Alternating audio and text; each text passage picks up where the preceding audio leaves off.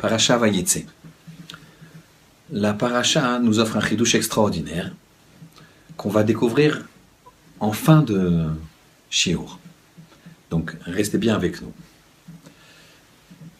Au départ, Yaakov voulait épouser Rachel et donc a proposé à Lavan de travailler pour lui pour épouser Rachel. Il s'est méfié. Et quand il a fait sa demande, il a dit Je travaillerai pour Rachel Bitraktana. Rachel, ta fille, la petite. Pourquoi? Parce qu'il se méfiait de Lavan.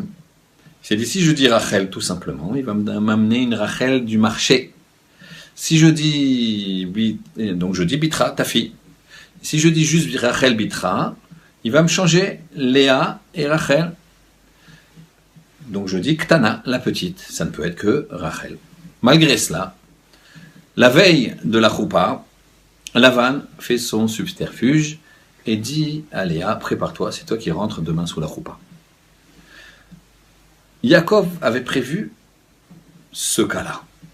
Et donc avait dit à Rachel Sous la choupa, je vais te donner des simanim. Nos maîtres disent que les simanim, les signes distinctifs, que je suis sûr que c'est toi qui es sous la choupa et pas une autre. Il faut préciser bien sûr que les euh, jeunes filles venaient complètement voilées sous la roupa. Et donc ces simanim seront les suivants. Je vais te parler de halakha et te poser quelques questions comme ça, l'air de rien, sur des niveaux extraordinaires, sur le pilier de ce que c'est un foyer juif et une femme juive, c'est-à-dire chala, nida adlakat nerot. Chala, prélèvement de la chala, la maison, la cacheroute à la maison. Nida, la pureté familiale. Adlakat Nerot, le Shabbat, l'allumage des bougies et tout le Shabbat. Voilà que, en cette veille de mariage, Rachel ne veut pas que Léa se fasse humilier, et donc elle lui confie les simanim. Voilà que c'était le matin, et il a vu que c'était Léa. Et finalement, il va retravailler pour épouser Rachel on voit que Léa a eu tout de suite des enfants. Rachel, elle, non.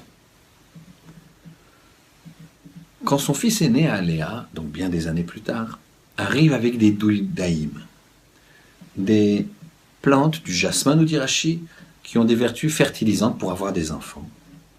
Rachel demande à Léa Donne-moi les doudaïm de ton fils. Qu'est-ce qu'elle répond, Léa? Ça ne te suffit pas d'avoir pris mon mari? On est très étonné. Léa, c'est une de nos mères, une femme exceptionnelle. Ici, il y a vraiment un problème. Elle lui a confié les simanimes et elle fait une réflexion de la sorte. Et on voit que Rachel ne s'en offusque pas et elle lui dit Tu sais, pour les Doudaïm, je te propose que ce soir, Yaakov dormira dans ta tente.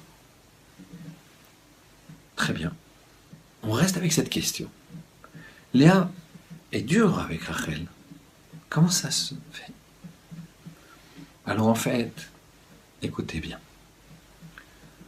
Rachel c'est une femme exceptionnelle. On va voir à deux niveaux. Effectivement, elle a confié les simanim à Léa. Mais elle ne lui a pas confié en lui disant voilà, je te confie les simanim, je vais t'expliquer Chala, Nida, Adlakataner. Et si jamais tu réponds pas sous la roupa, attention, tu risques, tu vas être chassé par Yaakov. Donc réponds bien. Elle lui a pas dit ça comme ça. Elle lui a dit, tu sais, je vois que maintenant c'est toi qui vas aller sous la roupa. Et donc mon mari va être marié avec toi. Sache qu'on a beaucoup l'habitude de parler ensemble de choses de halachique, de Torah, comme Nida, Roupa, euh, Adlakat Nerot. Et elle commence à lui dire et à l'instruire dans ce sens. Donc Rachel a donné les simanim sans dire que c'était les simanim. Imaginez la grandeur. Pourquoi? Vous savez que quand vous faites du bien à quelqu'un, trop de bien, alors c'est pesant pour la personne. L'idéal, c'est pour ça que l'idéal, c'est de donner en cachette. Parce que comme ça, c'est pas pesant. La personne ne sait même pas qu'elle vous doit tant. Et c'est ce qu'elle voulait, Rachel. Elle s'est dit, on va voir le même mari. Si elle me doit tant, vaut mieux qu'elle soit indépendante par rapport à ce que je suis en train de faire. Et donc, une telle abnégation, un tel amour pour sa sœur, elle ne lui a pas dit qu'elle lui confiait les simanim, elle lui a confié sans lui dire que c'était absolument nécessaire. Mais c'est pas tout. Quand maintenant elle arrive plus tard et qu'elle demande les doudaïm, et que Léa, là, lui dit Ça ne suffit pas d'avoir pris mon mari. Et là, on comprend que Léa peut se permettre ça. Elle ne sait pas tout le bien que Rachel lui a fait. Là, au moins, à ce moment-là, on aurait pu comprendre que Rachel, elle se lâche. Elle dit Ah bon? Tu dis que c'est ton mari, que je t'ai pris ton mari, alors je vais t'expliquer ce que je t'ai fait pour toi. Non. Rachel, elle se tait. C'est pas naturel. C'est au-delà de la nature. Elle se tait alors qu'elle a ça dans la main. Ah, tu me dis ça, bah, je vais te dire, ton mari, regarde, si je t'avais pas donné les simanim et je te donnais les simanim sans te dire que c'était des simanim pour te laisser indépendante, même ça, même cette réflexion-là, elle la garde, elle se tait, elle accepte la remarque.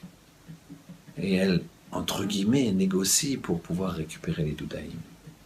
Cette Messirut Nefesh qu'elle a fait, de se taire à ce moment-là, le shtika, c'est tellement haut qu'à ce moment-là a été décrété dans le ciel que sa matrice pourra être féconde.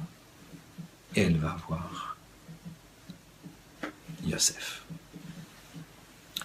Rabotai, c'est sûr qu'on est très très loin de ça, mais à notre petit niveau, il faut essayer d'aller au-delà de ce qu'on peut faire, au-delà des difficultés de la vie au-delà de ces choses qui nous agressent, ces images qui nous agressent, qui ne sont pas tsniout, qui sont violentes, tout ce qu'il peut avoir qui nous éloigne d'Akadosh Baruch il faut essayer de se renforcer au maximum de nos possibilités vis-à-vis d'Akadosh Baruch vis-à-vis des autres, par Avat Hashem, par Ravat Ben Adam Lachavero, afin de se rapprocher d'Akadosh Baruch Shabbat Shalom.